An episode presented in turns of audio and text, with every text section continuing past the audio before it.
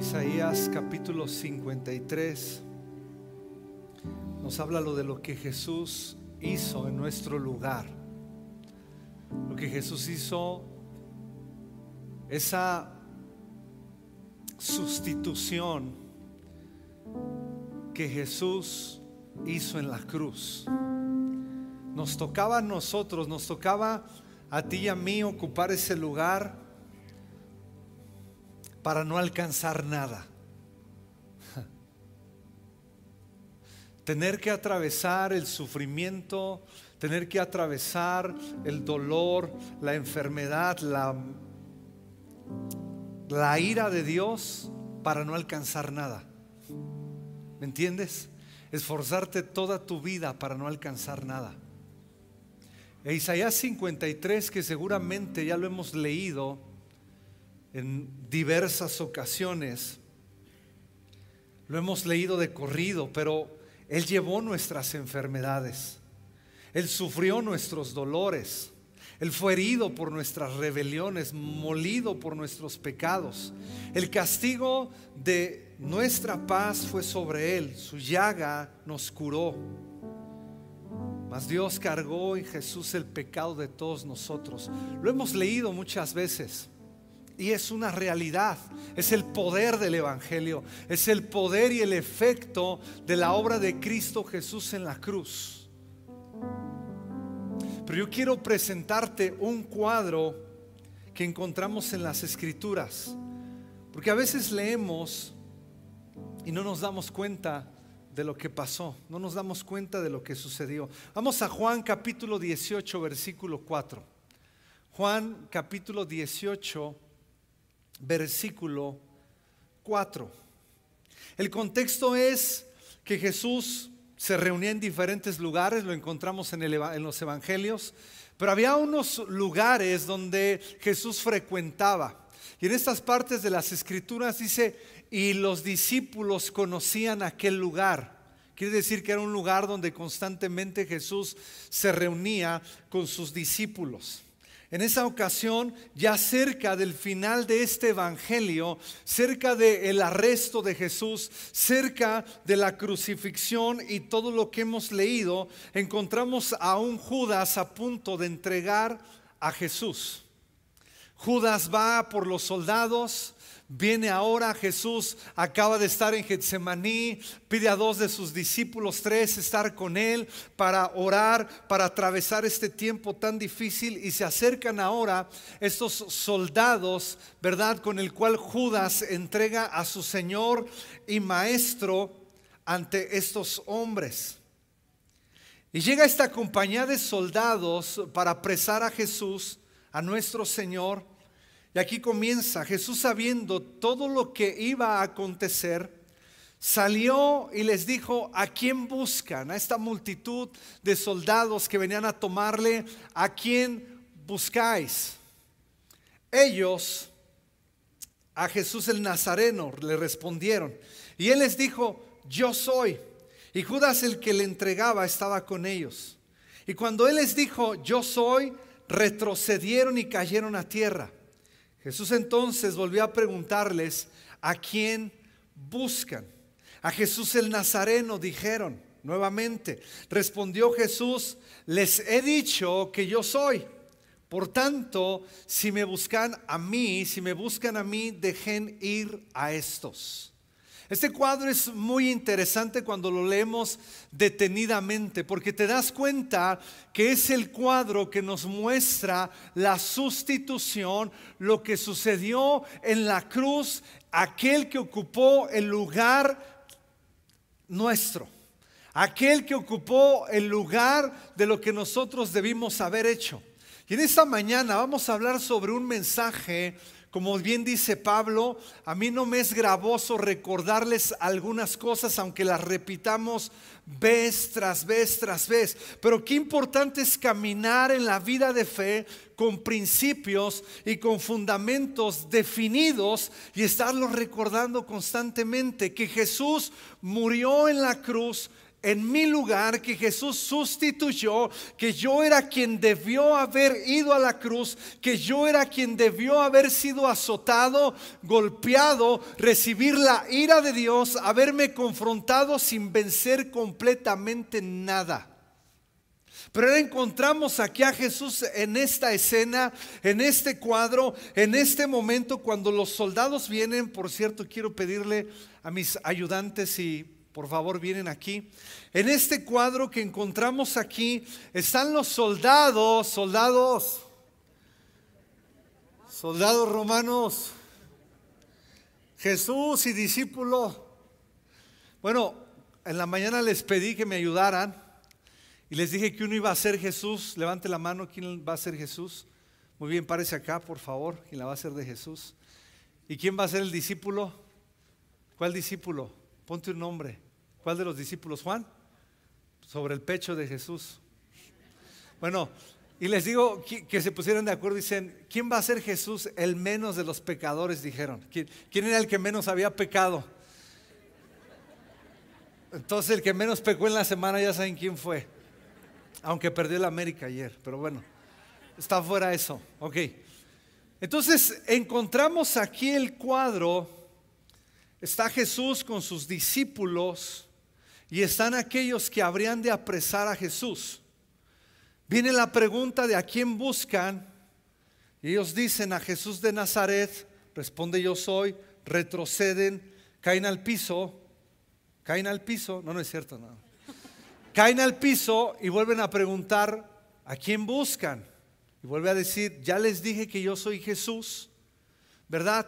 Y la Biblia enseña que los toman y los apresan, pero Jesús dice, les he dicho que yo soy, por tanto, si me buscáis a mí, dejar ir a estos, dejan ir a estos, déjenlos ir. Entonces, sueltan al discípulo, conocemos la historia, uno de ellos, Pedro, se va, ¿verdad? Todos, todos escapan, Pedro se encuentra adentro viendo a distancia, Juan está adentro también, pero a los discípulos que también les correspondía ya sea ser apresados, bajo los contextos que encontramos en el pueblo culturalmente, o iban a ser azotados, o podrían ser crucificados, o podrían ser encarcelados o golpeados.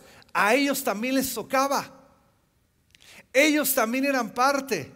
Pero cuando los apresan a estos, Jesús dice, si me buscan a mí, dejen ir a estos. Ellos ya estaban en la jugada como tú y yo estamos en la jugada, como tú y yo estábamos, ¿verdad? De cara a la vida con dificultades y circunstancias, y no quiere decir que no las tengamos, pero Jesús dice, si me buscan a mí, yo soy quien va a llevar todo. Dejen ir a estos. Cuando tú ves a Él que está siendo liberado, así es tu vida y la mía. Eso es lo que enseña el libro de Isaías capítulo 53. Quiero que observes un poquito, porque Él fue soltado y liberado. Quiero que pongamos atención. Ciertamente Él llevó nuestras enfermedades y sufrió nuestros dolores, los que le tocaban a Él. Y nosotros le tuvimos por azotado, por herido de Dios, mas Él herido fue por nuestras rebeliones, molido por nuestros pecados y castigado de nuestra paz. El castigo de nuestra paz fue sobre Él y por su llaga fuimos curados. Mas Jehová cargó en Él el pecado de todos nosotros. Entonces este es un cuadro para que tú y yo podamos entender la sustitución de que Jesús tomó mi lugar de todo lo que a mí me tocaba. Les he dicho que yo soy, por tanto, si me buscáis a mí, dejen ir a estos. Gracias muchachos. Es interesante poder entender que en medio de todas las dificultades de nuestra vida, Jesús levanta la mano y dice, yo morí por él en medio de todo aquello, ¿sabes? Que ha querido golpearnos. Este pasaje nos hace recordar que Jesús tomó nuestro lugar. ¿Qué es todo aquello que quiere devorar tu vida día a día? Jesús dijo, dejen ir a estos, conmigo es suficiente. ¿Qué son todas aquellas cosas que nos quieren devorar todos los días? Jesús hace más de dos mil años en la cruz dijo, yo voy, yo los liberto, yo los hago libres, yo les doy la posibilidad de enfrentar cualquier situación y lo que nos tocaba a nosotros lo atravesó el Señor Jesús. Jesús por mí, Jesús me ama. Jesús ocupó mi lugar, Jesús me ama. Jesús me ama, Jesús llevó mi vergüenza. Jesús me ama, Jesús llevó mi soledad. Jesús me ama, Jesús llevó mi pecado. Jesús me ama, Jesús limpió mi corazón. Jesús me ama, Jesús me liberó de la maldición. Jesús en mi lugar. Jesús dijo, dejar a ir a estos. Es suficiente conmigo. Todo eso que nos quiere devorar, por eso la Biblia dice que de Él bebemos todos que de Él tomamos todos para estar plenos en Él. Pero hay una lucha constante en nuestra vida. Hay una constante batalla en nuestro ser por querer nosotros ayudar un poquito cuando ya Jesús lo hizo todo. Querer aumentar un poquito algunas cosas siendo que Cristo Jesús ya lo hizo todo completamente. Salmo capítulo 80, versículo 17 y 19. Salmo 80, versículo 17 al 19.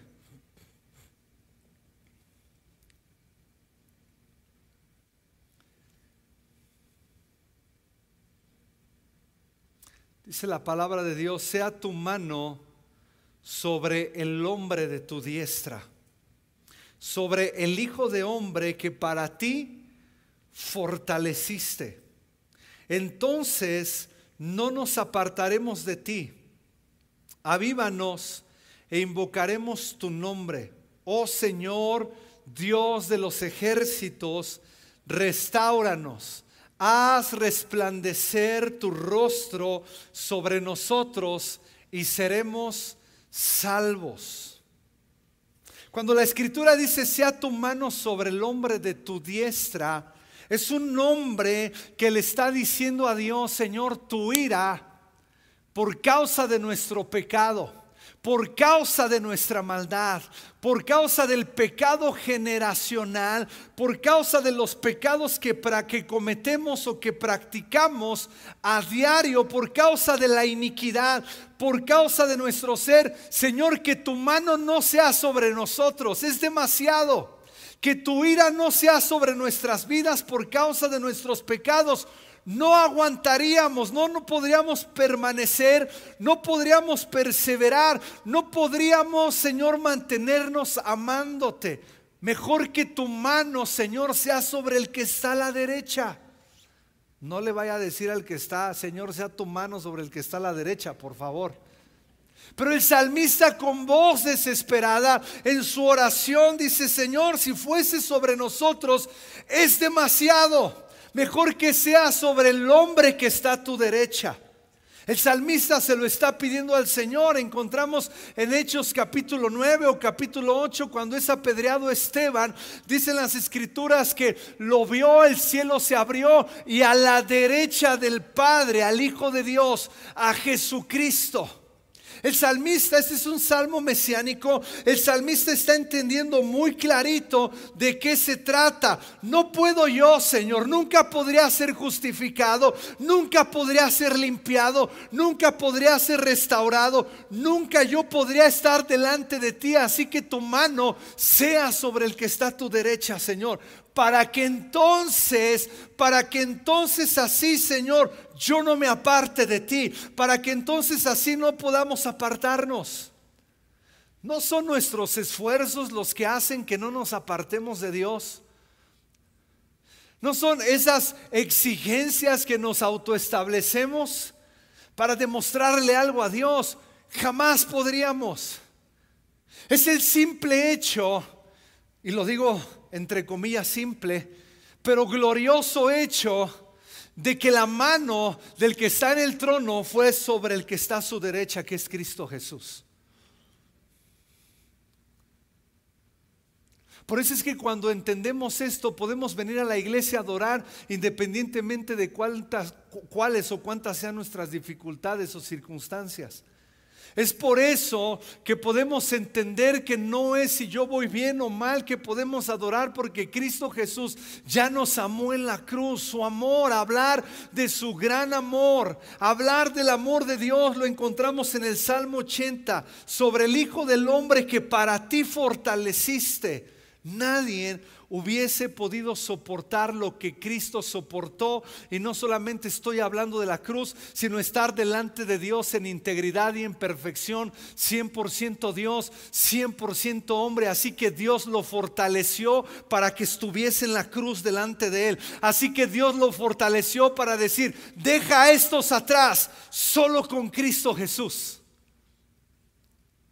Dios lo fortaleció a Cristo Jesús, 100% Dios, 100% hombre, para que estuviese delante de Él y pudiera cargar con todos los pecados y para que Cristo pudiera decir, deja estos atrás. Conmigo es suficiente. Diga conmigo, Jesús es suficiente. Dígalo otra vez, Jesús es suficiente.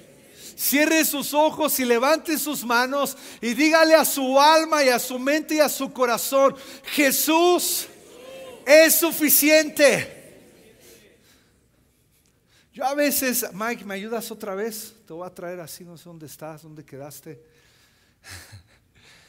Yo a veces me identifico con Pedro, ¿no? Porque Pedro siempre le quería ayudar a Jesús. Sea, ponte a pensar y siempre le quería ayudar a Jesús. Ahí en medio de la trifulca le corta la oreja Malco y Señor, ¿estás bien? Y a veces le queremos ayudar a Jesús. Te digo algo, Él es suficiente. Crúzate, vente Mike, crúzate por acá, vente. Tú vas a caer y ya nos quedamos sin... Le quiso cortar la oreja y Señor, tú dinos y hacemos la...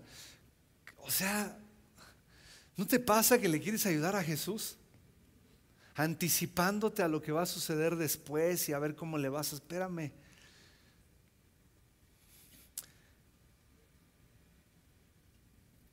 Sobre el Hijo de Hombre que para ti fortaleciste. Wow.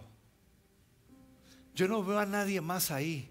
No dijo, no, no dijo sobre la generación que para ti fortaleciste sobre la familia, dice, sobre el Hijo del Hombre que para ti fortaleciste, sobre Él sea tu mano, Señor, porque nosotros no podemos. Es la única manera en que no nos apartaremos de ti. Separados de ti, nada podemos hacer. Nada. Jesús por mí. Jesús en mi lugar avívanos e invocaremos tu nombre. Oh Señor Dios de los ejércitos, restauranos. Diga conmigo, restauranos. Luego dice, haz resplandecer tu rostro sobre nosotros y seremos salvos. Aquí hay dos palabras interesantes en el versículo 19, restauración y salvación. ¿Ok? La salvación se consigue en Cristo Jesús, es la regeneración. ¿Qué es? La Biblia dice que si confiesas con tu boca que Jesús es el Señor y crees en tu corazón que Dios lo levantó de los muertos, tú tienes vida eterna, salvación. Muchos de los que están aquí, la, gran mayoría ya entregaron sus vidas a Cristo, pero hay otra palabra que dice restauración. Y la restauración tiene que ver con todo ese proceso que estamos viviendo y que estamos atravesando. Entonces, encontramos en Isaías capítulo 53 la sustitución, en Lucas capítulo 18 un cuadro de esto. Y a veces nos encontramos leyendo la palabra de Dios y decimos, si la Biblia dice que llevo mis enfermedades, ¿por qué estoy enfermo? Si la Biblia dice que Él llevó nuestros dolores, ¿por qué traigo esta angustia? Si la Biblia dice, y cierto no que nos hemos encontrado con pasajes en las escrituras donde decimos, ¿por qué esto no está operando dentro de mí?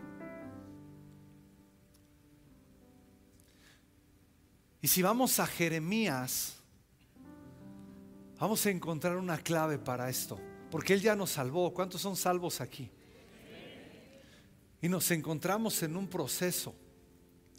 Jeremías capítulo 15, versículo 17 al 19.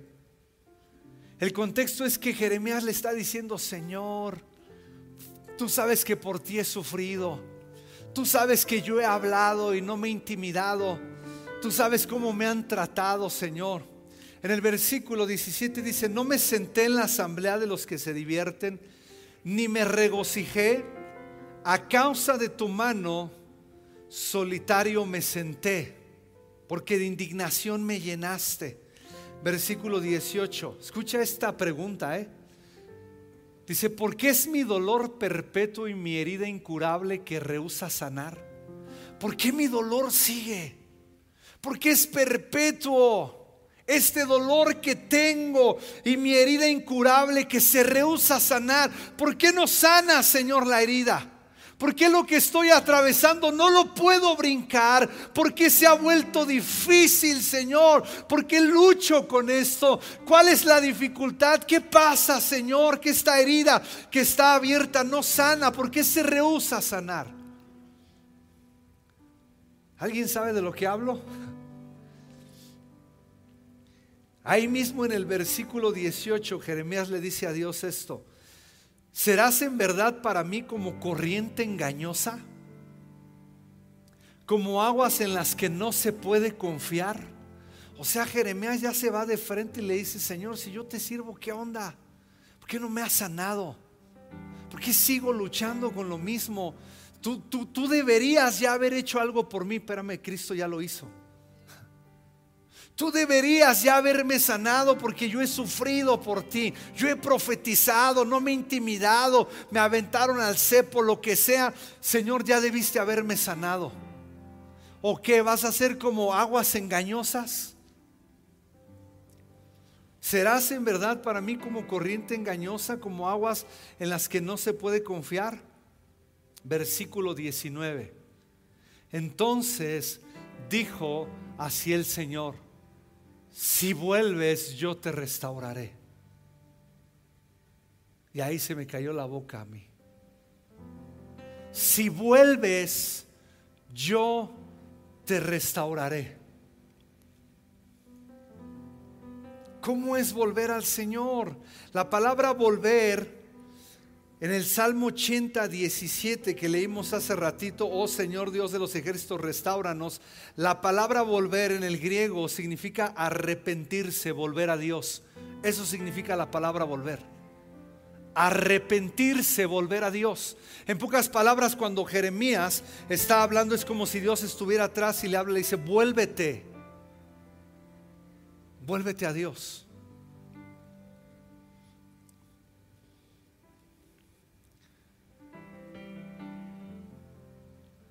Qué bien nos vendría tomar tiempos con Dios y decir, ¿en qué me tengo que volver, Señor? Porque el pueblo de Israel le decía, ¿y en qué nos tenemos que volver? ¿De qué habla, Señor? Cuando, cuando Dios decía en Malaquías, eh, a ver, ofrézcanle así, ¿en qué te hemos deshonrado? Dios le está diciendo, me han deshonrado y ellos dicen, ¿en qué te hemos deshonrado? Imagínense. Nos vendría bien tomar un tiempo para decir, Señor, ¿en qué me tengo que volver a ti, Señor? Si vuelves, yo te restauraré, en mi presencia estarás. Si apartares lo precioso de lo vil. Otra versión dice, si entresacares lo precioso de lo vil, serás como mi boca. Para volvernos a Dios hay que venir a su presencia y aprender a entresacar lo precioso de lo vil, aprender a separar.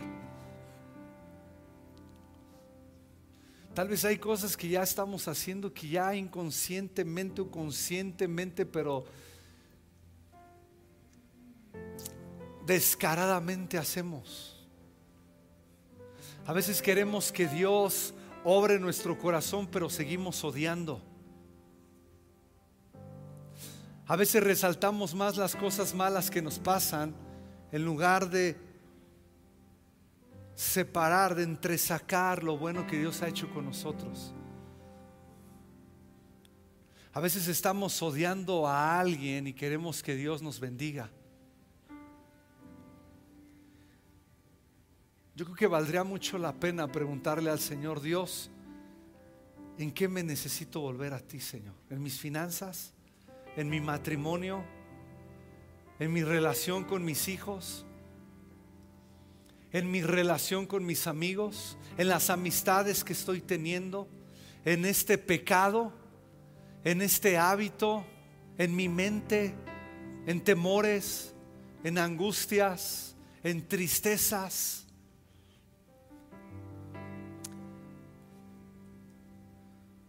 Y Jeremías viene y le dice, Señor, te he servido, serás como aguas engañosas para mí, porque no cierra mi herida, Señor. No cierra mi dolor. Y Dios le dice, vuelve y te restauraré. Vuelve y volverás a ser el mismo, restaurado. Si vuelves, a veces añoramos cosas, ¿verdad? De antes, en el buen plan lo digo, cómo buscábamos a Dios, cómo servíamos a Dios.